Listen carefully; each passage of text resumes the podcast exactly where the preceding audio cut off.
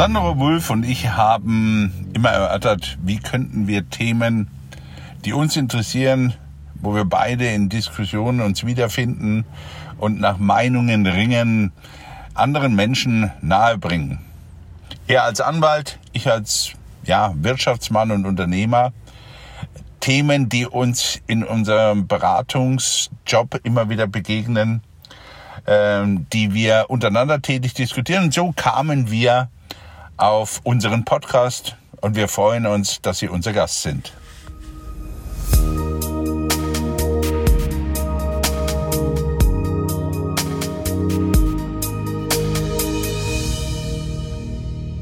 Es hat in der letzten Zeit ja viel Diskussion gegeben über Fachkräfte und Fachkräftemangel und und und. Und äh, du weißt ja, ich bin auf der einen Seite mit dem ähm, ja, mit dem Herrn Krach, dem CEO des IV, also das Interessenwahl 50 Plus unterwegs, ähm, wo ich immer sage, ähm, wenn wir ein bisschen anders mit dem Umfeld umgehen würden, unsere über 50-Jährigen anders, ob nun männlich oder weiblich, einbinden würden. Und wo ich sage, ich glaube, wir haben auch nicht das Problem einer Frauenquote oder einer Altersquote, sondern wir haben ein Umfeldproblem. Wir müssen vieles, denke ich, verändern, damit sich das eigentlich relativ ja, ich finde, es wird sich nicht von allein regeln. Wir sind uns klar, dass es ein bisschen Druck braucht. Das ist vollkommen klar. Nur Frau Dr. Dahm hatte in ihren Ausführungen gesagt, Mensch, da brauchst dann eine Generation und danach, äh, das ließ sie so etwas offen, wo ich mir dachte, mh, hm, ich glaube, nur eine Quote wird, nicht, wird dann nicht viel ändern, selbst wenn wir sie anordnen. Na, ich sprach zum Beispiel mhm. mit meiner Tochter darüber, die ist ja selber, weißt du, äh, in der Deutschen Herzstiftung, in der, in der Pflegedirektion und die sagte, weißt du was? Ähm, ja, dann gehen wir halt von der Frauendiskriminierung in die Männerdiskriminierung über. Ist auch nicht schlecht. Äh, gefällt mir jetzt gar nicht so, weil sie auch sagt, wir, wir sehen vieles anders. Und ich glaube, wir müssen auf diese Generationen mehr eingehen und dadurch wird sich, glaube ich, das eine oder andere ja, wo man wirklich sagen kann, wir haben zum Beispiel darüber diskutiert, ich kann so einen, so einen Punkt, wie ein Frauenquote als Eingriff in einen natürlichen Entwicklungsprozess, löst sich dieses Problem nicht von alleine. Unternehmen, die aus Prinzip keine Führungsposition mit Frauen besetzen, werden früher oder später Probleme bekommen. Spätestens dann, wenn Stellen nicht mehr adäquat besetzt werden können. Mhm. Also lass mich, lass mich mal da reingehen. Ähm, das, das Interview und das Gespräch mit der Frau Dr. Dahme hat ja doch viele Reaktionen ausgelöst, auch konträre Reaktionen, auch in meinem Umfeld, in der Diskussion, insbesondere mit Frauen. Ähm, und ähm, das heißt, ich habe auch mit äh, im Unternehmernetzwerk letzte Woche Freitag äh, ist das dann aufgeworfen worden, so Sandro, äh, ihr habt ja da ein Interview gemacht zur Frauenquote. Ähm, wir brauchen keine Frauenquote. Ja, also so einhellig kam aus der, von den Unternehmerinnen, also nicht von den Männern, sondern von den Frauen kam, wir brauchen keine Quote, weil wir wollen nicht als Frau den Job bekommen, sondern wir wollen als qualifizierte Kraft den Job bekommen. Und für uns ist eine Quote eher ein Stück weit dann äh, eine Diskriminierung. Äh, fand ich ja auch einen Ansatz in der Diskussion, der durchaus häufiger gekommen ist und den wir beide ja auch mal bemüht hatten, als wir gesagt haben, naja, du willst ja den Männern nicht die Chance geben, anschließend zu sagen, du hast den Job ja nur wegen der Quote bekommen. Ja. Ähm, und insofern sehr konträr. Andererseits ist es so, ähm, dass was äh, die Johanna gesagt hatte, war ja, dass sie sagt, es braucht fast 100 Jahre, also nicht mal eine Generation reicht, ne, bis, bis man das auflöst, wenn man nichts tut. Wenn man es einfach so laufen lässt und sagt, es wird sich durch all die Umstände, die Äußerlichkeiten, die den Druck in die Wirtschaft bringen, wird sich das von alleine lösen. Ähm, dann braucht man so lange. Und wenn man das abkürzen und beschleunigen will, dann könnte die Frauenquote eine geeignete äh, Beschleunigung sein. Ähm, wobei wir sicherlich beide sagen, das allein, und das ist ja das, was du gesagt hast, macht es eben nicht, ne? weil ähm, allein die, die gesetzliche Vorgabe kann die Unternehmen nicht bewegen. Und wir wissen ja immer, wenn der Gesetzgeber was vorschreibt und es nicht die eigene Intention des Unternehmens, dann ist das etwas, was man widerwillig macht.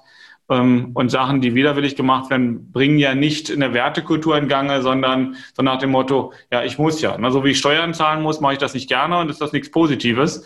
Ähm, und so ist das, ja, böser Vergleich, aber so ist es natürlich an der Stelle, wenn man sagt, ja, ich, ich muss ja 50 Prozent Frauen einstellen.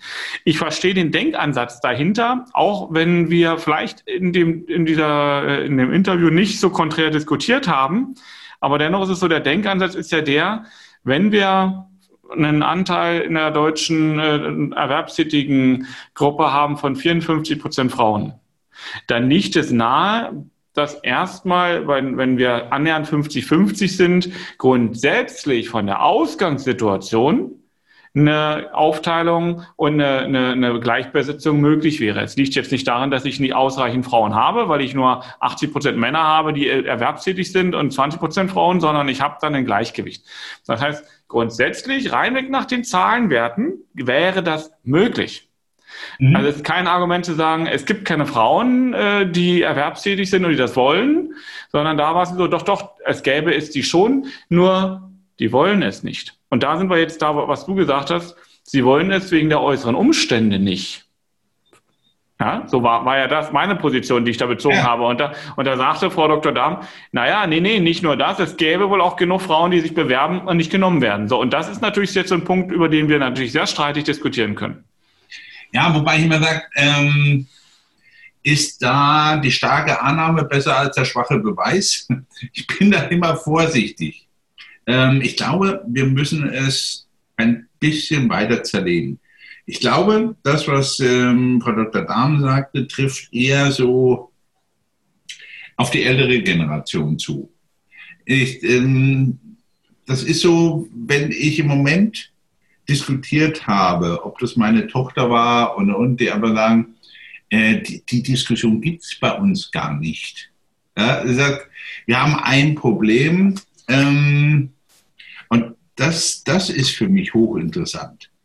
Äh, erstens, klar, jede, jede Generation, ob man erfahren möchte, zu Gruppierungen dazugehören. Aber das Problem zu der Gruppierung Chef oder Führungskraft da ist im Moment äh, ja, die Diskussion sehr divergierend. Die meisten sagen, muss ich das unbedingt machen?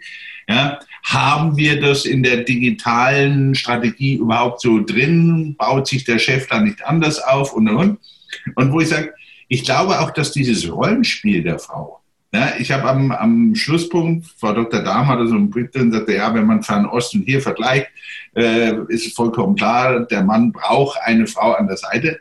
Bloß damit setze ich sie ja wieder in eine Rolle hinein, wo ich sie eigentlich ja als mit der Frauenquote gar nicht haben will. Ich will ja kein Beiwerk, sondern ich will ja eigentlich, ich sage jetzt mal ein Machwerk, wo ich sage, ich bringe die Frau an die Position, wo sie entscheidet. Ja? Nur ich bin immer noch der wirklichen Übersicht, äh, Ansicht, nicht Übersicht, Ansicht, dass ich immer entscheide, wen, ich, ich mache das ganz, ganz einfach. Ähm, Sandra, ich habe dir das ja früher erzählt, Bundeswehr, NATO, wir hatten immer weibliche Offiziere. Für mich war das überhaupt keine, ich war entsetzt, nachdem ich die Streitkräfte verließ, wie weit hinten im Kopf eigentlich viele in der Zivilgesellschaft sind. Ja, für uns war das überhaupt keine Diskussion. Ich sagte, ja gut, wenn die einen höheren Rang hat, hat die einen höheren Rang, aus, um. Ja? Nur ich glaube, dass man das auch da vergleichbar machen muss. Aber das sind immer so Ressentiments. Ich weiß noch, wir hatten einen, eine, eine, Schulklasse zu Besuch und der Lehrer grinste mich etwas suffisant an, weil ja natürlich auch weibliche Offiziere und, und im Bunker hatten, sagte, ich möchte mal hier drin wenn nachts das Licht ausgeht. Und ich guckte ihn an und sagte, ja, ich frage Sie ja auch nicht, was passiert, wenn bei Ihnen der Strom im Lehrerzimmer ausfällt. Ja, ähm, das fand er, fand er doof. Ich fand die richtig. Ja, für mich war das vollkommen normal. Ja? Ich habe auch noch nie darüber nachgedacht. Also ich kann im Moment nur für mich sprechen, was meine Kriterien sind, auch Leute, auch Menschen einzustellen. Ja, ich habe oft schon, ich habe äh, vor ein paar Jahren eine 73-jährige Dame eingestellt, die am Anfang wirklich sitzen blieb, mich anguckte und der Blick sagte, na, Herr Wutze, wollen Sie mich verkackeiern? Sie haben doch mich nicht gerade eingestellt. Ich machte also wirklich weiter und, und unterschrieb, reichte ihr, sag ich, äh, was ist jetzt? Wollen Sie wohl etwa nicht? Ich habe gedacht, ich bin im falschen Märchen. Sie haben mir ganz normal zugehört. Sie wissen schon, wie alt ich bin. Sag ich, ja, normalerweise sagen mir die Leute, ich könnte gut sehen und ich würde auch einiges erkennen. Aber ich sagte, mir ist das Wumpe. Ich habe gesagt, Sie sind das Beste, was ich hier auf dem Stuhl heute sitzen hatte, was sich für diese Stelle beworben hat. Ja, und dann sagt sie, und wenn ich krank werde? Ja, habe ich gesagt, dann müssen wir schauen, dass Sie gesund werden. Wenn Sie da noch Lust haben. Ich gesagt, ich bin da, ich tick da anders. Ja? Deswegen fehlt mir vielleicht manchmal der Zugang. Ja, oder wo ich sage, wir müssen wirklich darauf achten, dass wir die, die geeigneten dort sitzen haben. Wir werden sehen, ähm, wie schwierig das ist. Wir haben uns schon mal über Familienunternehmen, dann sind wir bei dem Punkt, den Dr. Jana Dahm auch ansprach, sagte, Mensch, wir haben so und so viele Unternehmen, die zur Übernahme anstehen. Ich glaube, dass wir auch viel mit unseren Banken all dem arbeiten müssen, wenn du siehst, wie oft Unternehmerinnen schlechter gestellt werden in den Bankengesprächen, so nach dem Motto, ja gut, also warten wir mal ab, sie werden bestimmt auch noch schwanger, das sagt zwar keiner, aber es schwingt immer mit. Und was ich wirklich glaube, und dann mache ich erstmal Schluss, es war was ganz Schönes, was ich sagte, was überhaupt nicht, der normative Fehlschluss. Ja, ich glaube, viele haben dafür mögen Sie mich jetzt draußen viele Menschen steinigen, aber ich glaube, das haben alle erlebt. Eine Frau wurde schwanger und es gibt viele Frauen, die machen das, die werden schwanger und denen geht es mal gut, es gibt mal geht schlecht und es gibt Frauen, die werden dann einfach krank. Und ich glaube, wenn wer das als Arbeitgeber, ob der Mann oder Frau, da habe ich mich oft mit Kollegen unterhalten und das verurteilen, das ist für mich dann witzig. Frauen weit härter als wir Männer. Die sagen, die braucht sie nicht so aufzuführen, habe ich auch hinter mir. Aber ich glaube, das ist zum Beispiel auch so ein normativer Fehlschluss, wo da einfach sagt, um Gottes einmal und nie wieder. Mhm. Also sicherlich, das ist so eine Aussage, ähm, wo ich auch im Nachgang nochmal so drüber nachgedacht habe, wie ist das eigentlich ähm, bei uns in der Anwaltschaft? Ja, bei den Juristen, äh, gerade wenn du dir die, die Kanzleien anguckst, die ein bisschen größer aufgestellt sind, auch so wie wir. Und ähm, es ist so, es drängen ja mehr Frauen in den juristischen Beruf als Männer mittlerweile. Das ist ja schon erstaunlich. Das war ja mal anders. also die Anzahl der Frauen wird weitaus höher. Ähm, und dennoch ist es so, in der Tat auch bei den Kanzleien, dass die, wenn sie die Wahl haben zwischen Frau und Mann, lieber den Mann nehmen. Ja, äh, so war es, denke ich mal, noch vor fünf Jahren mit Sicherheit. Das, das wandelt sich jetzt gerade. Ähm, und wieso sich das wandelt, will ich auch gleich noch erklären, aber so war die damalige Denke. So, und ähm, dann kommt eins dazu. Äh, das ist nicht nur der Punkt, dass die Frau schwanger wird und dann die Schutzfrist hat, dann die Elternzeit kommt ähm, und sie dann ins Unternehmen zurückkommt, sondern einer der entscheidenden Punkte in den Diskussionen mit den äh, Kollegen war, dass Frauen, wenn sie ein Kind bekommen haben ähm, und sie sind jetzt in Positionen, wo sie auch hart ihre Meinung durchdrücken müssen, wo sie Auffassung fest vertreten müssen, äh, wo es darum geht, auch äh, hart zu diskutieren, ähm, dass sie dann äh, aufgrund der Hormone, jetzt äh, klingt ganz böse, der eine oder andere wird sagen, hat jetzt einen an der Waffel, aber so wird es diskutiert, äh, dass sie aufgrund der hormonellen Umstellung äh, plötzlich weichgespült werden. Also die würden nicht mehr, ja, sie würden nicht mehr hart reingehen in die Geschichte, sondern sie hätten jetzt plötzlich zu viel Verständnis für den Gegenüber, und das Muttergefühl würde es manchmal nicht zulassen, die Sachen konsequent durchzusetzen. Ist schon eine harte Nummer, das muss man mal so sagen. Aber das ist, das ist wirklich auch so diskutiert worden bei, bei Entscheidungsträgern. Gerade wenn ich auch in, in den Bereichen ähm, Personalverantwortlichkeit, äh, Entscheider an der Stelle mich mit denen unterhalte, ne? Äh, dann, dann mir, mir lag gerade die Frage, auf war das vor dem Krieg oder nach dem Krieg? Ja, und nee, das, das, ist, das ist noch keine fünf Jahre her, diese Argumentation. Ne? Und ähm, das ist natürlich schon eine Nummer, wo du sagst, okay, ähm, wenn, wenn du so eine Vorurteile hast, dann, dann ist das schon schwierig. Das hat sich aber natürlich in dem Moment ein Stück weit aufgelöst ähm, wo der Gesetzgeber gesagt hat, auch der Mann kann die Elternzeit nehmen. Und plötzlich sind auch viele Anwälte, die sieben Monate Elternzeit haben wollen. Ähm, und ich habe das bei mir in der eigenen Kanzlei gehabt. Äh, eine Kollegin, die ist, äh, ist, zweimal Mama geworden und ist sowas von schnell wieder im Unternehmen zurück gewesen äh, und hat in der Sache gut gearbeitet. Klar, das Arbeitszeitmanagement war ein anderes, aber es war völlig okay. Ne? Und dann habe ich einen Kollegen gehabt, da, der ist auch nochmal Papa geworden und der hat dann sieben Monate Elternzeit genommen. Also der war länger weg als die Frau, die das, äh, die in dem anderen Fall die Kinder bekommen hat. Ähm, also das ist kein Argument, dass Frau Kind bekommt und deswegen im Zweifel vielleicht das, was er in Qualifikation nicht ins Unternehmen einbringen kann. Ich denke, und das ist so ein anderer Ansatz gewesen aus dem Gespräch, ähm, wo man, wo, wo man vielleicht tiefer reingehen muss, was wir nicht getan haben, äh, wenn die Diskussion war, auch Führung muss mit einer ich sage jetzt mal, Halbtagstätigkeit oder einer Teilzeittätigkeit möglich sein. Führung darf nicht immer heißen, ich muss 15 Stunden im Unternehmen sein, sondern Führung mit all dem, was Führung bedeutet, äh, muss auch anders gelebt werden können. Und das ist, denke ich, auch so ein Punkt, über den man diskutiert. Und dann reden wir nämlich auch über das Umfeld was das interessant macht, wo man dann sagt, welche Qualifikation bringe ich ein zur Führung in den entsprechenden Gebieten. Ne? Und ähm, wo man dann halt auch sagt, muss die Führung immer nur, das ist ja an anderer Stelle auch schon diskutiert, muss die Führung nur von einer Person wahrgenommen werden oder kann ich Führungsverantwortung aufteilen, indem ich dann sage, naja, pass auf, zwei Personen und jeder bringt, äh, was weiß ich, fünf Stunden ein. Ja, ich glaube, dass äh, vieles, das ist jetzt, denke ich, auch wieder altersbedingt ähm, von dem ja, vorstellbar Möglichen abweicht. Was man sich einmal nicht vorstellen kann, weil man selber nicht so erlebt hat, äh, kann auch nicht werden. Und ich glaube mal, wir, wir sind Gott sei Dank durch die letzte Zeit im Umbruch, der schon längst hätte passieren müssen. Denk doch mal, wie viel Zeit. Ich habe früher immer, ich muss mich ja selber fragen, ob ich mal vor einem halben Jahr noch einen an der Waffel hatte. Weil, wenn du ehrlich bist, was wir auf der Straße verbracht haben, ja? Weil angeblich ja das so wichtig war, dass man sich so trifft. Ja? Also wenn ich überlege, dass mein Auto so um die 60.000, 65.000 Kilometer im Jahr gefressen hat, Minimum, ja?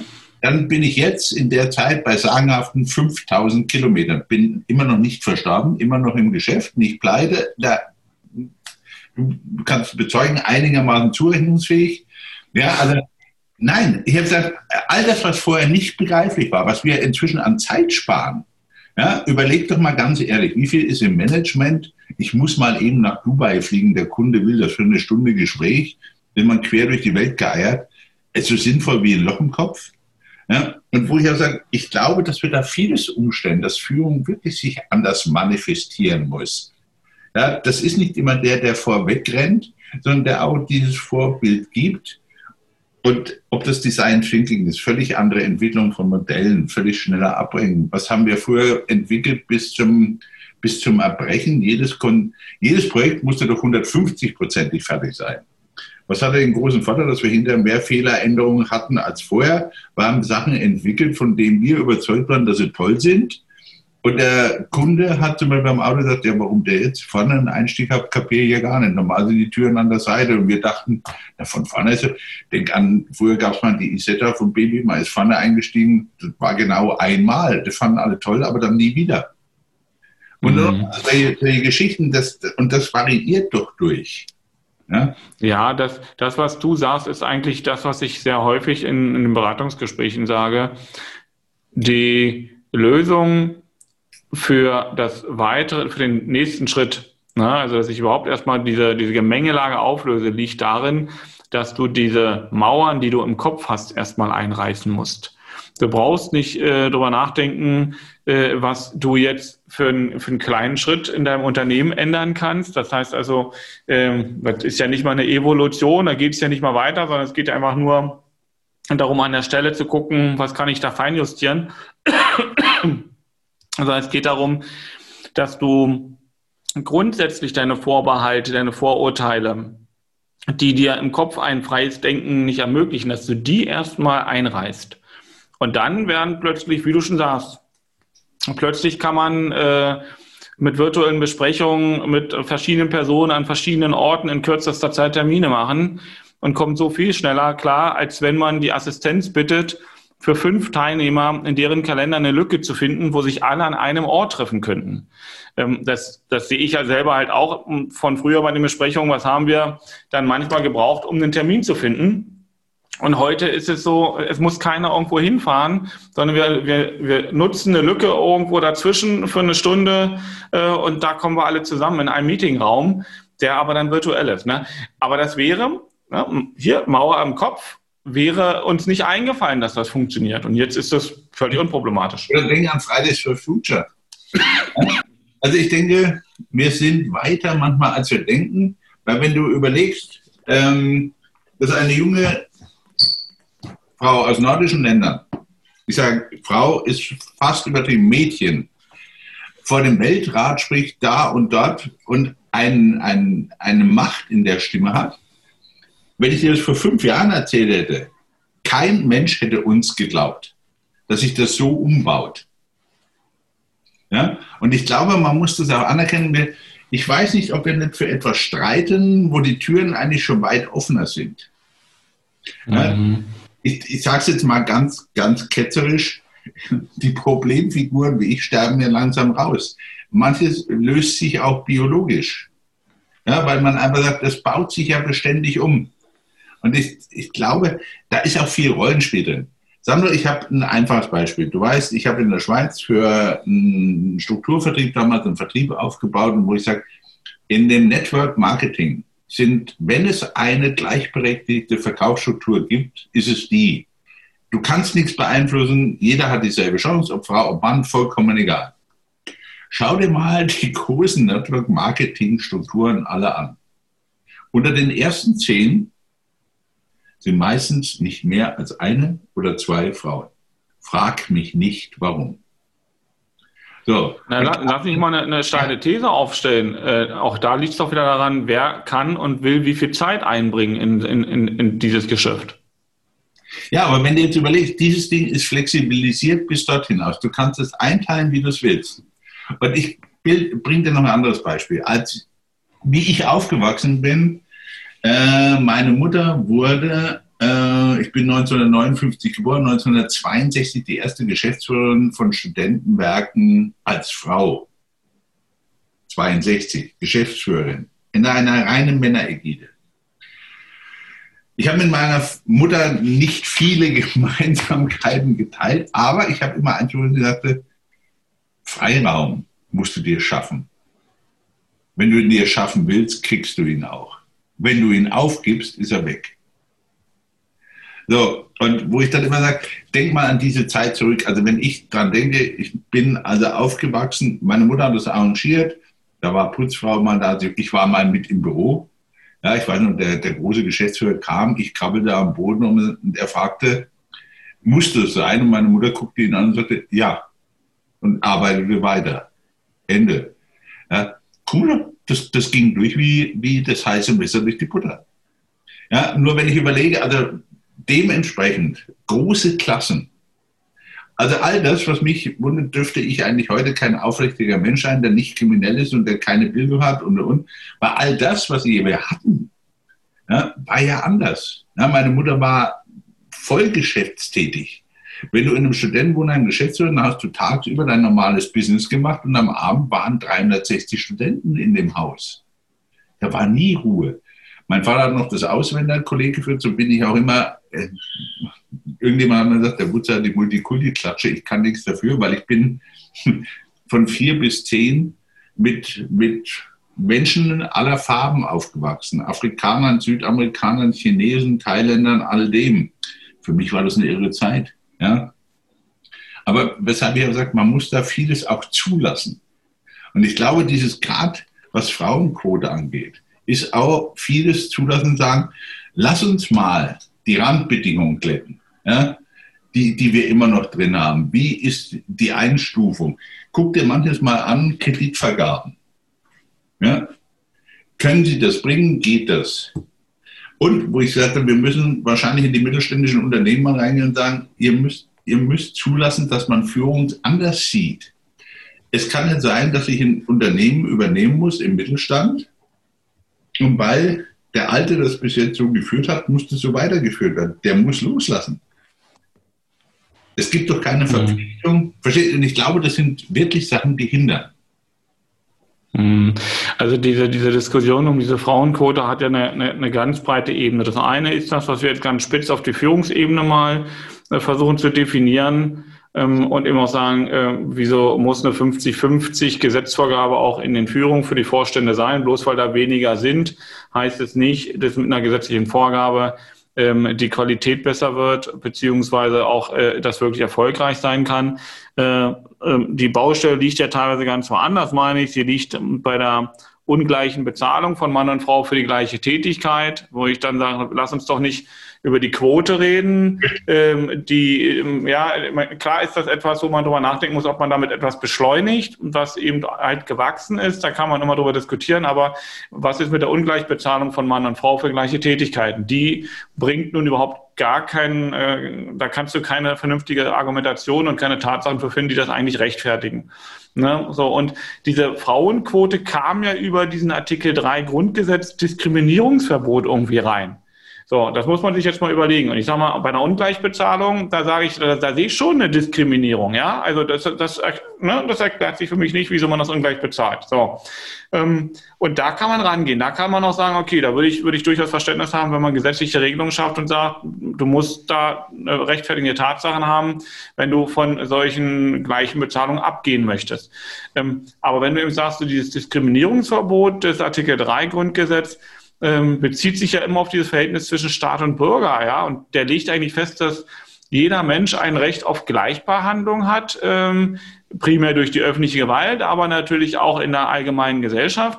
Ähm, und dass eben ähm, da, sage ich mal, solche diskriminierende, diskriminierendes Verhalten dann eben vermieden werden soll. So, da ist der Artikel 3 drüber und aus dem Artikel 3 heraus will man jetzt diese Gleichbehandlungsquote stricken weil man sagt, die Frauen werden ungleich behandelt. Ähm, und da, da, das setzt ja voraus, dass ich sage, ich habe jetzt eine Diskriminierung. Also ich habe keinen gleichen Zugang der Frauen zu den Positionen, wo Männer arbeiten. Wo ich also eine, äh, eine, ein Verhältnis habe, wo ich meine, das stimmt nicht von 90 zu 10 zum Beispiel. Ja? Ähm, und dann muss ich mich natürlich an der Stelle fragen, was ist jetzt die Diskriminierung? Ist die Diskriminierung ähm, die, das Geschlecht? Weil bloß weil es Frau ist. Ähm, und das glaube ich nicht mal. Ich glaube nicht, dass diese, diese gravierende, der gravierende Unterschied, wenn wir sagen, wir haben nur 4% Frauen in deutschen Vorständen, in, in großen Unternehmungen. Ich glaube nicht, dass man Frauen nicht nimmt wegen des Geschlechtes. Ich glaube, dass das andere Tatsachen sind, die dazu führen, dass wir nicht so viele Frauen haben, die sich darauf bewerben, mit den gleichen äh, dem gleichen Qualifikationsprofil. So. Und das ist das, was ich in dem Gespräch auch betont habe, dass ich sage, ähm, diese Entwicklung muss mal vom Denken, von den Hürden und, und, den Grenzen, die wir uns selber setzen, mal viel früher anfangen, denn die beginnt ja eigentlich schon in der Schule, in der Erziehung. Ja, in der Erziehung der Kinder. Äh, wenn ich sage, du kannst Mathe, du kannst kein Mathe. Wenn ich Mädchen sage, grundsätzlich können Mädchen kein Mathe, dann werden die Mädchen sich nicht für Mathe interessieren, zum Beispiel. Ja? Lass mich ganz kurz rein. Ich weiß nicht, ob du es gestern gesehen hast, äh, die neuen Zahlen OECD. In den MINT-Studienfachgängen sind inzwischen die Mädchen in der Überhand. Also, wo ich sage, wir müssen, glaube ich, auch mal was tun, dass sich etwas langsam dreht. Ich, ich bin einfach, ich bin wirklich kein, kein Quotenfreund. Weil das, das widerspricht all dem, was ich über Selbstverantwortung, über, ich glaube, wir müssen wirklich einwirken. Wenn man sagt, Ansatzpunkt, gleiche Bezahlung. So, damit fallen viele Sachen schon mal nach hinten runter. So. Das zweite, es baut sich ja wirklich von den, wenn ich im Moment in die Positionen reinschaue, die Diskussionen in der jüngeren Generation sind andere. Und ich glaube, auch bei der Frau Dr. Dahm habe ich oftmals so einen Ansatzpunkt drin gehabt, der einerseits hat mich sehr stolz gemacht, sie kommt aus dem Namen, sie wird jetzt demnächst für weibliche Manager, glaube ich, so ein Forum NRW machen. Und andererseits knirschte ich sofort mit den Zähnen und habe gesagt, Entschuldigung, Führung ist weder weiblich noch männlich. Ja? Wir führen gemeinsam, wir arbeiten gemeinsam. Ich halte von diesen Nischengruppierungen, ja, also wir machen nur Management für Männer, wir machen nur Management für Frauen, ja, wie soll es dann zusammenfinden? Dann braucht man einen Dolmetscher ja, oder Mediator. Das kann es eigentlich nicht sein. Ich meine, Frauen und Mann sind unterschiedlich. Also ich finde es find das grundsätzlich völlig falsch, wenn wir sagen, wir müssen alles gleich machen. Ja? Äh, Frauen und Männer sind nicht nur vom Aussehen und vom Geschlecht, sie haben unterschiedliche äh, Stärken und unterschiedliche Schwächen. Ja, so. Ähm, das nicht, weil ich es jetzt in irgendeine Schublade legen will, sondern das ist, das ist eine Bereicherung, dieser Unterschied. Denn wenn Menschen unterschiedlich sind, auch in einem Team, ja, und das nicht nur vom Geschlecht, sondern von der Herkunft, äh, als auch von anderen Dingen, ähm, dann bringt das äh, eine Mischung von Ideen rein, die was ganz Tolles, Positives bewirken kann. So, und deswegen sage ich, lasst uns doch auch den Unterschied durchaus leben. Das ist völlig in Ordnung. Äh, ich muss nicht gleich machen. Eine Frau muss sich auch nicht genauso wie ein, wie ein, wie ein Mann bewegen und muss auch nicht mit einer, mit, mit einer Härte eine Entscheidung durchbrechen, wenn sie mit, ich sage jetzt mal, mit einer ganz anderen emotionalen, äh, jetzt sage ich mal, diesen Begriff Weiblichkeit durchgesetzt werden kann, ohne dass ich den harten Weg gehen muss. Und jetzt sagst du, es gibt nicht die eine Führung, es gibt die andere Führung. Ja, aber es gibt schon diesen Unterschied. Ne? Und ähm, und ich finde, wir sollten aufhören, uns über solche, solche kleinen Dinge aufzuregen, äh, sondern wir sollten eben an den, an den Dingen, die relativ schnell veränderbar sind, ansetzen und dann schauen, wie schaffe ich Umstände, dass das gleiche Interesse gegeben ist, sich auch zu verwirklichen. Und wenn dann jemand besonders gut ist, dann nehme ich doch den, der gut ist, weil ich mit meinem Unternehmen weiterkommen will. So, und wenn, wenn der, der gut ist, besser ist als, als der Mann, äh, wieso sollte ich mich für den Mann entscheiden? Ich glaube, das sind so Sachentscheidungen, die von alleine dann auch sich leben lassen. Ne? Ähm, Diskussionen, die aber da so ausufernd sind an der Stelle. Ähm, und das, deswegen finde ich teilweise diese Diskussion schon nicht mehr ähm, an der einen oder anderen Stelle angebracht, dieses, dieses über alles gleich reden. Alles muss gleichgestellt sein. Alles muss im gleichen Verhältnis sein. Das ist aus meiner Sicht völlig daneben. Ich habe letztens eine Diskussion gehört, ähm, oder vielmehr gelesen, da hat sich ähm, eine, eine Frauengruppe darüber aufgeregt, ähm, dass zum Beispiel bei den Navigationssystemen in den Autos ähm, die Sprachgenauigkeit bei Männern viel, viel höher wäre als bei Frauen, weil die Sprachprofile auf Männer zugeschnitten sind und nicht auf Frauen. Das schließt nach deren Auffassung auf eine Ungleichbehandlung, weil man davon ausgeht, es würden mehr Männer mit den Autos fahren, weil Frauen sitzen ja nur daneben. Äh, und äh, demzufolge würde man das Profil eben auf die Männer zuschneiden. Und das führt dazu, dass Frauen, wenn sie dann viermal öfter das Navigationsziel angehen, angeben und ansagen müssen, als es der Mann würde, weil die Sprachgenauigkeit so schlecht ist, dass die dann in eine viel höhere Gefahr kommen würden und das sei alles nicht angebracht. Ähm, und da finde ich, da siehst du natürlich auch, an welcher Stelle man jetzt dieses Ich muss alles gleich behandeln aufmacht. Ja, und ähm, ich finde, dass, dass wir da viel kaputt reden. Ne? Dass, wir, dass wir über vieles diskutieren, wo, wo wir dann sagen, jetzt lass uns doch mal gucken, ganz ehrlich, wieso ist das und ist das wirklich ein Problem? Ich würde es, ich würde es ganz so formulieren, sagen, wir nehmen durch diese Art der Diskussionen dem, dem Gegenstand die Wertigkeit. Genau. Wir machen sie einfach platt. Weil wir sind vorhin, ich habe gesagt, ich glaube zum Beispiel auch die ganze Personalgeschichte ist auch viel, ähm, man verzeiht mir, äh, HR, Human Resource, wo ich immer sage, Entschuldigung, das ist immer noch Personalverwaltung. Wenn wir endlich darüber hingehen, dort anders zu arbeiten, äh, ich glaube, wir müssten uns in vielen Fällen überhaupt nicht mit der Frage Mann, Frau an, weil wir sagen müssten, wen brauchen wir denn in dem Unternehmen, das folgende Werte hat, für einen Mitarbeiter, der mit diesen Werten ja, diese Werte verinnerlichen kann und sie selber mit umsetzen kann, dann bin ich in einer völlig anderen Diskussion. Und ich glaube, das wird extrem wichtig, dass wir das umbauen, dass eben HR auch in die Gesellschaft reinguckt. Wir haben quantifizierbares HR, aber nicht qualifizierbar. Wir haben nicht geschaut, passen die Werte, ja, wo, welche Werte will das Unternehmen, wie, sind die, wie ist das ganze Gedanke nicht nach dem Was gefragt, sondern immer gleich nach den Zielen. In welchem Prozess, was ist das für eine Transformation, die da im Moment stattfindet?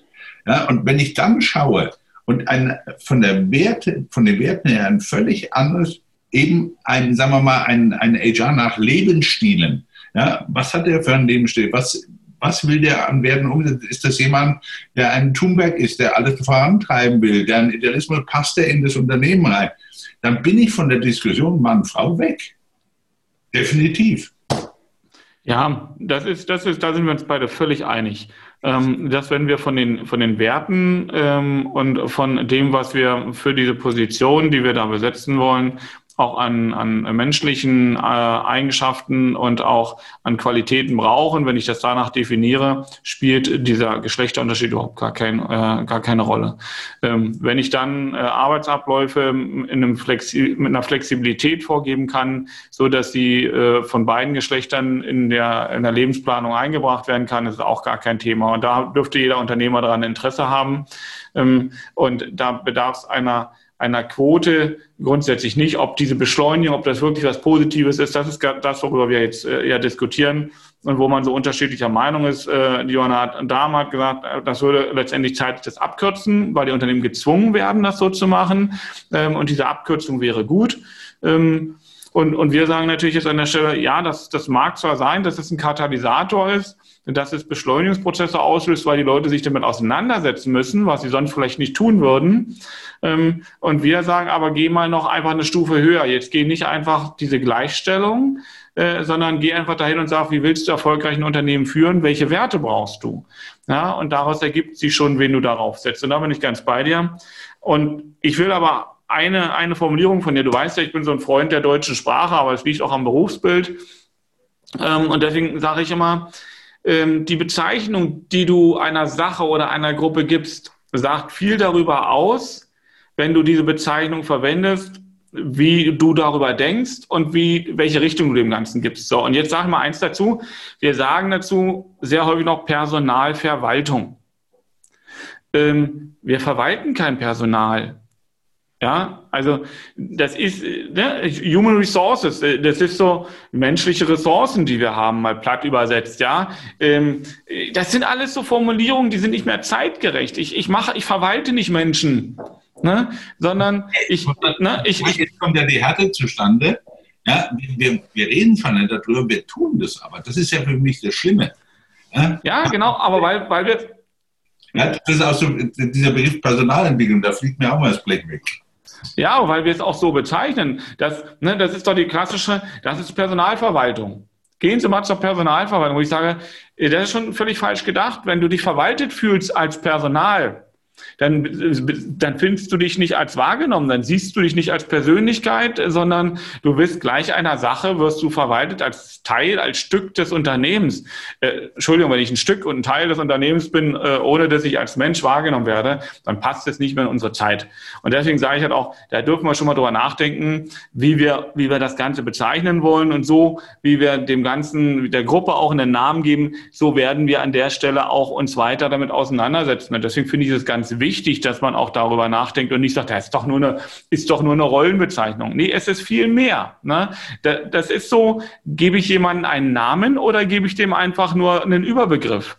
So, und ich sag mal, da wo die Leute aufschreien, ist, wenn wir sagen, früher hießen die Kinderbetreuungseinrichtungen, ja, das waren äh, Kinder, ähm, Kinderverwaltung, das hatte so einen, so, einen, so einen ganz komischen Namen, wo du, was so richtig anstößig war, ja, wo du gesagt hast, wie jetzt äh, das ist doch keine Kinder, Kinderzuchtanlage. Ja, so. Aber da haben wir uns Gedanken gemacht, das ändern wir. Aber wir sagen, ja, eine Betreuung ist was anderes, äh, als wenn wir da was verwalten. Und, und ich finde, das sind so diese Ansätze, wo ich erstmal von, von oben nach unten auch ein Stück weit mal denke und sage, wie will ich eigentlich das Ganze sehen? Ne? So, und ob ich jetzt äh, zu dir sage, äh, pass mal auf, äh, du bist ein Mann und als Mann musst du das machen, oder ob ich sage, Ralf, äh, du bist ein Typ, der hat da die Stärken und deswegen musst du das machen. Wo fühlst du dich angesprochen? Als das Objekt Mann oder als die Persönlichkeit? Ja, das sind aber genau die Punkte, und das sind auch die Merkmale, die wir nicht besprochen haben, jahrelang. Guck mal in die Stellenbeschreibung. Jetzt fällt es mir ein, Kinderverwahranstalt, so hießen die früher. Genau, ja. Gut. Manchmal war es ja auch zutreffend. Nee. das, das sind für mich oft so, so Diskussionen, weil ich sage, wir sind aus dieser Zeit der Vorbestimmung draußen. Ja? Und deswegen muss man sich auch gefallen lassen, sozusagen, das, und wir sind jetzt genau an dem Punkt, den ich vorhin hatte, wo ich sage, man darf nicht immer perspektivisch aus dem Alt, eigenen Alter heraus, für mich ist es immer komisch, ich treffe immer Menschen um mich herum, die 30 sind, sind aber komischerweise im Hirn schon in der Verrentung. Und ähm, wo ich sage, lern doch einfach dazu, lasst doch, behalte doch die Offenheit. Ich bin zum Beispiel heilfroh, dass in der Partnerschaft, in der ich mich bewegen darf, in meinem Unternehmen, in meinem Netzwerk, sich Menschen von 20 bis über 70 bewegen. Ja, diese, diese Diskussion wahrzunehmen. Und für mich ist nie entscheidend, ähm, ist das jetzt Mann oder Frau, die da, wer das macht. Die Frau Dahm hatte auch ein Beispiel, sagte zwei IT-Leute, äh, Führungspersonal und sagte, die Frau war wesentlich ausgewogen oder ich glaube menschlich ausgewogener und war in, in der Sozialkompetenz, wo ich sage, okay, das ist in der Sparte eh ein bisschen schwierig, ja, weil ich einfach sage, IT ist wieder eine eigene, eine eigene Denkweise, eine eigene Welt. Und, ähm, und sage, wir werden in diesen ganzen Strukturen vieles anders erleben. Gehen wir mal auf den, den Arbeitsplatz zurück. Wir werden viel mehr in dem Homeoffice uns aufhalten. Ich glaube, dass wir viel mehr schauen müssen. Ja, ich glaube zum Beispiel nicht, dass die Problematik Mann-Frau mit dem Thema Homeoffice erledigt ist. Ja, weil dann sind wir genau wieder da, wie ist in der Familie das Männer, die Männerrolle und die Frauenrolle angelegt. Ja? Wenn in der Familie das heißt, die Frau kümmert sich um die Kinder allein oder kümmert sich allein um den Haushalt, äh, okay, dann können wir da draußen äh, Quoten unter uns schaffen. Ja? Die wird es so nicht geben. Und ich glaube, der Umbruch ist schnell. Wir müssen, wir müssen wirklich mal, wie du vorhin sagst, eine Stufe höher gehen und sagen, wohin wollen wir denn überhaupt? Was, was ist das Ziel? Aber was nützt mir das, wenn ich jetzt irgendwo an diesem Vehikel Quote montiere, von dem ich, wenn ich ehrlich bin, sagen muss, dann ist gar nicht mehr das Thema, über das wir eigentlich reden, sondern wirklich, wie bauen wir diese ganze Arbeitswelt und wie passt das in sich rein, dass das gleich bezahlt ist, dass das gleichgestellt ist.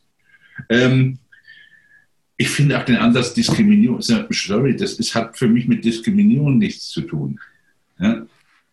Aber jetzt gehe ich, gehe ich mal da rein, was, was du gesagt hast.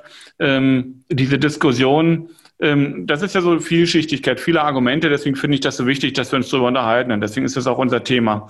Aber äh, die Frage ist, wer entscheidet das mit welchem Blickwinkel? Und ich glaube, wenn wir uns die jetzigen Familien angucken, wo die Kinder äh, ich sag mal, bis, bis acht, neun, zehn Jahre alt sind, ja, und, und du vergleichst mal ähm, und ich habe jetzt selber einen achtjährigen Sohn und damit habe ich natürlich auch einen Einblick in, in diese Familien, wie die jetzt aufgestellt sind. Da gibt es kaum noch diese klassische Rolle. Also da gibt es jetzt nicht, die Frau kümmert sich drum äh, und deswegen muss der Mann arbeiten. Ähm, das wird schon zu großen Teilen da eben auch äh, gemanagt und da spielt es nicht die Rolle äh, Mann oder Frau. Was eine Rolle spielt, definitiv, das ist die Frage, ähm, wer verdient durch seine Tätigkeit mehr. Denn der, der mehr Geld, wenn er in einem Anstellungsverhältnis ist, ja, der dort mehr erwirtschaftet, äh, und dort mehr Lohn bekommt, das ist in der Regel der, der, wenn das Kind krank ist, nicht zu Hause bleibt. Ja, um auch eventuell, wenn die Krankheitstage dann irgendwann verbraucht sind, die man auch im Zweifel vom Arbeitgeber oder von der Kasse bezahlt bekäme, um die entsprechenden Einkommensverluste zu reduzieren, dann bleibt der zu Hause, der weniger verdient. Ähm, und der, der, sage ich mal, jetzt besser verdient und die Aufstiegschancen hat, der bringt dann manchmal mehr Zeit ein und der andere nimmt sich mehr Zeit für die Familie. Da sind wir aber bei dem Punkt, wo wir schon waren, äh, wenn wir eine Ungleichbezahlung haben, dann werden wir äh, bei gleicher Tätigkeit genau das betonen, was wir eigentlich nicht wollen. Ich glaube aber auch, also was, was sicherlich da, was du gerade ein bisschen, was da mit reinspielt, würde ich sagen, trotz alledem muss man vorsichtig sein. Das, ähm, ich glaube, wir haben, wir haben so drei, drei unterschiedliche. Äh, das ist einmal Stadt-Dorf, das ist gebildet, ungebildet. Ja? Äh, Wie? Stadt, Stadt, Dorf, gebildet, ungebildet? Du meinst, es gibt einmal Stadt, Dorf und dann gibt es gebildet, ja, ungebildet? Ja, nein, wir haben, wir haben drei verschiedene Konflikte. Das ist immer Stadt-Land. Ja? das ist wirklich ähm, gebildet, ungebildet, das wird immer schlimmer. Ja, da geht eine Schere auseinander, wie die Entwicklungen sind. Das, glaube ich, sind wirklich, und wir haben einen Nord-Süd-Konflikt. Das ist aber nicht nur also weltweit. Aber ich glaube, da ist vieles im Moment unterwegs, was sich eben jetzt wieder auflöst. Deswegen habe ich immer gesagt, ich habe meine eigenen Aufzeichnungen über Problematiken mir angeschaut. Ja, und habe gesagt, okay, was löst sich auf? Wir hatten vor Corona die Diskussion der Urbanisierung. Wir reden jetzt über Reurbanisierung, also wieder raus. Ja? Also ich denke mal, man muss das im Moment einfach auch mal die Planungshorizonte verkürzen. Also wie lange wir über Frauenquote debattieren und merken, wie rasend schnell sich darunter die Welt verändert, wäre ich ein bisschen vorsichtig, ob der Planungshorizont noch ausreichend ist, ob der nicht viel zu weit gegriffen ist. Mhm. Weil, ähm, Van Damme war plötzlich bei 100, 150 Jahren, wo ich sage, und was ist dann? Wenn ich heute die, die Änderungen in diesem Zeitraum anschaue, ja, dann waren Konnten wir früher sagen, Kontratriff-Zyklen, 50 Jahre hattest du einen Zyklus, war Dampfmaschine, da war Elektrifizierung und, und, und. So. Das hat sich dermaßen verkürzt, diese ganzen Dinger kamen ja früher hintereinander, die kommen ja im Moment alle parallel. Ja? Wir haben einerseits immer noch die Phase Internet und, und, die ist noch nicht abgeschlossen. Gleichzeitig saust diese Geschichte holistischer Gesundheitsbegriff los. Ja, haben wir früher schon nicht mehr drüber diskutiert vor der Krise. Da hieß es, ja, Gesundheit ist alles Mögliche und man hat, äh, weiß der Teufel was draus gemacht mit blauen, blauen Wölkchen. Heute reden wir wieder bei Gesundheit über Abwesenheit von Krankheit. Mhm. Darüber schon froh. Also wo jemand sagt, schraubt das Ganze mal zurück, schaut, was wir machen können, schaut, was Umfeld angeht, schaut, dass wir wirklich über Werte reden in den Unternehmen, was dringend rein muss. Denn ich glaube, dass und bei mir war hochinteressant. Äh, ich habe äh, mit Frau Anders, mit meiner Tochter, mit meiner Frau darüber diskutiert. Die alle sagten, ich glaube, die Unternehmen, die den Schuss nicht gehört haben, verschwinden sowieso. Ja, das ist der, dieser erste Punkt, wo ich sagte, wenn Stellen nicht mehr adäquat besetzt werden können, na gut, dann kannst du gerne dreimal versuchen, einen Mann zu kriegen, wenn du keinen kriegst, wenn keiner da ist. Ja, und wo ich sage, ich glaube, davon sind wir, und das ist aber, glaube ich, auch die Problematik. Wir haben vier Generationen ja in den Unternehmen. Ja, die Babyboomer wie mich, die am Aussterben sind. Dann kommt, die, ich sage immer, die Krisengeneration, Ölkrise und, und, und, die alle Krisen gemeistert haben. Dann kommt Y und Z. Wir haben die nächste schon im Anmarsch. Ja, und ich glaube, wenn man darüber, da haben wir mehr Problematik als zwischen Mann und Frau. Ja. Hm. Es, ist, es ist einfach meine, ich, ich, hab, ich weigere mich im Moment, dieses Thema Quote so hoch aufzuhängen, äh, weil mir das auch von meiner Tochter immer wieder denen sagt, okay, dann gehen wir halt aus der Frauendiskriminierung in die Männerdiskriminierung einverstanden, dann nehmen wir das andere Problem. Ja, mhm. Und sie sagte, ich möchte niemand sein, der einen Job gekriegt hat aus Grund einer Quote. Ja, darauf kann ich verzichten. Ich kann das auch so. Ja, ich, ich, ich denke, dass, dass das auch so, dass ähm, die mehrheitliche Aussage der Frauen äh, war, die, mit denen ich mich unterhalten habe, die gesagt haben, ähm, wir wollen nach unserer Eignung eingestellt werden und nicht äh, wegen der Quote. Und deswegen ähm, ähm, denke ich, ist eins noch ganz wichtig, ähm, was du gesagt hast, und das würde, würde zum einen gegen die Quote sprechen und zum anderen ähm, auch ähm, gegen den Grund, äh, weswegen man diese Quote so ein bisschen favorisiert. Wir sagen ja, die Quote ähm, unterstützt das Ganze, damit es schneller kommt. So, und du sagst völlig zu Recht, ähm, Ralf, dass wir so einen hohen Wissensgewinn haben, dass sich unser Wissen, was wir haben, ja. ähm, mittlerweile so schnell verdoppelt. Ähm, und das jetzt kennen wir das alle ne, von Corona exponentiell wird das dann mittlerweile, weil wir eben mit den PCs, mit all den Möglichkeiten, mit der KI, dass wir einen so hohen äh, Wissensgewinn und Zuwachs haben in immer kürzerer Zeit, dass damit auch die Entwicklungssprünge immer kürzer werden. Und das, das glaube ich, ähm, das ist, äh, ist etwas, was ja auch nachgewiesen ist, was definitiv auch so ist. Ähm, das führt natürlich mit diesem Wissensgewinn, wenn wir uns dieses Wissen aneignen und es dann auch in, an der richtigen Stelle diskutieren und einbringen dann, dann kann sich dadurch natürlich auch eine Entwicklung viel schneller vollziehen. So, und dann brauchen wir eben keine 100 Jahre, äh, sondern ja, früher haben wir 50 Jahre von Entwicklungsschritt gebraucht, jetzt brauchen wir nur noch drei Jahre, ähm, dann, dann wären wir bei, bei einem Entwicklungssprung von, von fünf Jahren. Ja, in, in fünf Jahren kann alles völlig anders aussehen als heute. Äh, und so kann natürlich dann auch die äh, Position der Besetzung Frau-Mann anders sein. Ne? Und deswegen bin ich so ein, so ein, Befürworter nicht der Quote, sondern der Gleichbehandlung, das definitiv. Und an der Stelle eben auch zu sagen, ähm, wenn es keine unterschiedlichen, also wenn es keine Tatsachen gibt, die eine Ungleichbehandlung rechtfertigen, dann muss alles gleich behandelt werden, was Frau und Mann tun. Ähm, und dann würden wir viel schneller das Ganze nach oben treiben, ähm, als wenn wir so pauschal sagen, jedes Unternehmen muss. Ne? Und manche Unternehmen legen sich das ja schon selber auf. Es gibt ja in Europa Unternehmen, die haben sich das selber auferlegt, ähm, diese Quoten einzuhalten. Und die haben da schon enorme Probleme mit in der Besetzung. Ja. Ja, Quote ist vor allem immer was, weil ich sage, das passt auch. Wenn ich schnelle Änderungen habe, müsste ich auch die Quoten alle fünf Minuten anpassen. Ja, und zwar der jeweiligen geänderten Situation. Ähm, deswegen nicht böse sein. Ich würde zwar unheimlich gerne nochmal, wenn sich die Chance gibt, mit der Frau Dr. Dahm darüber diskutieren, weil ich einfach sage, ähm, es ist ja, um Gottes Willen, das verbiete ich auch so zu verstehen, nicht ein Rumnörgeln an den Statements, die sie gegeben hat, sondern einfach wirklich äh, eine andere Sichtweise, wo ich sage, ich melde halt einfach mal bewusste Zweifel an, weil ich sage, ich, ich sehe es anders, ich empfinde es anders. Aber ich muss natürlich auch fairerweise zugeben, ich lebe es auch anders.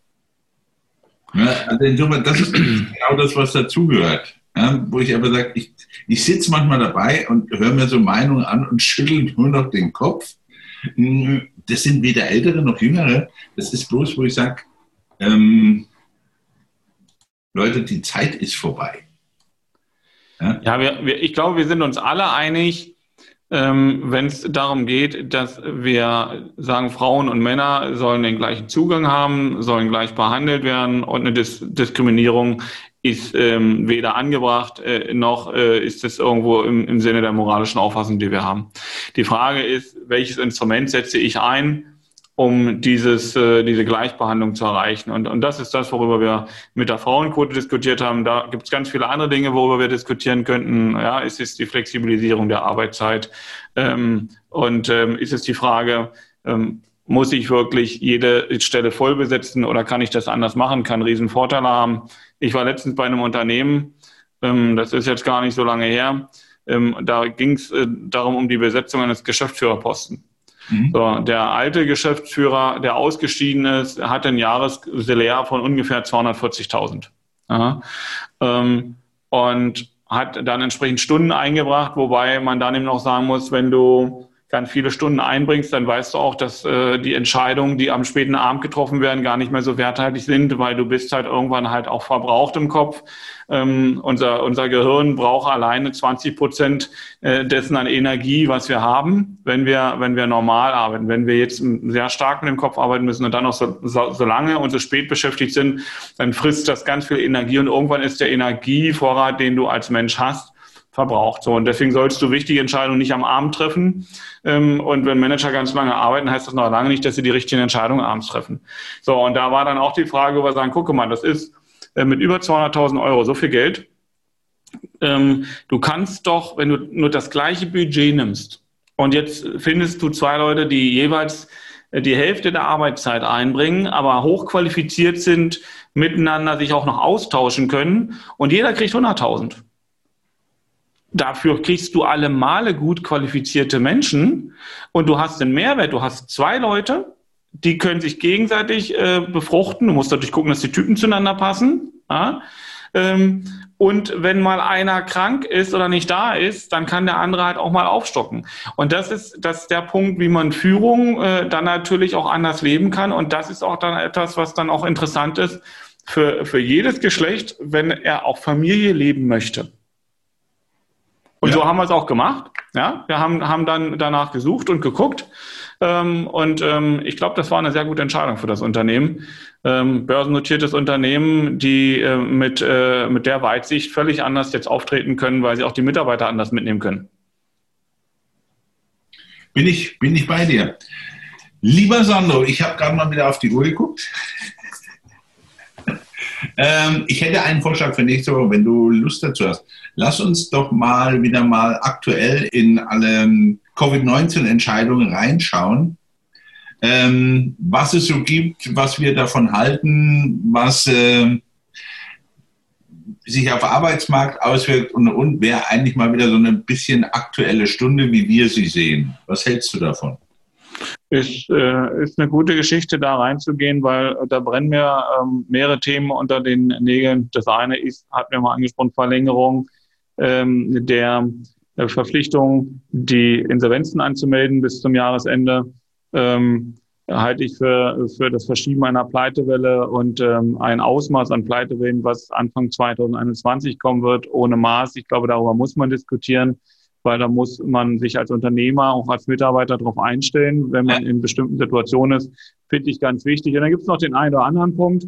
Ähm, und ich habe heute gerade eine äh, aktuelle Entscheidung äh, gelesen. Ähm, da wurde äh, auch unter Maßgabe Covid-19 einem Kläger ein Schadenersatzanspruch zugesprochen gegen seinen Arbeitgeber, weil der die entsprechenden Konzepte, äh, Hygienekonzepte nicht umgesetzt hat und ist dann äh, an Covid-19 infiziert äh, und erkrankt und hat sich dann, äh, dann Schmerzensgeld geholt. Also auch da kann man mal gucken, ähm, spannende Sachen, die da unterwegs sind. In diesem Sinne, ich danke dir für das Gespräch. War wie immer spannend. Und liebe Damen und Herren, Sandro gab ja gerade den Ausblick, worum es nächste Woche geht. Ich würde mich freuen, Sie sind wieder dabei. Wir beide sehen uns auch nächste Woche. Ciao, ciao. Ciao, ciao.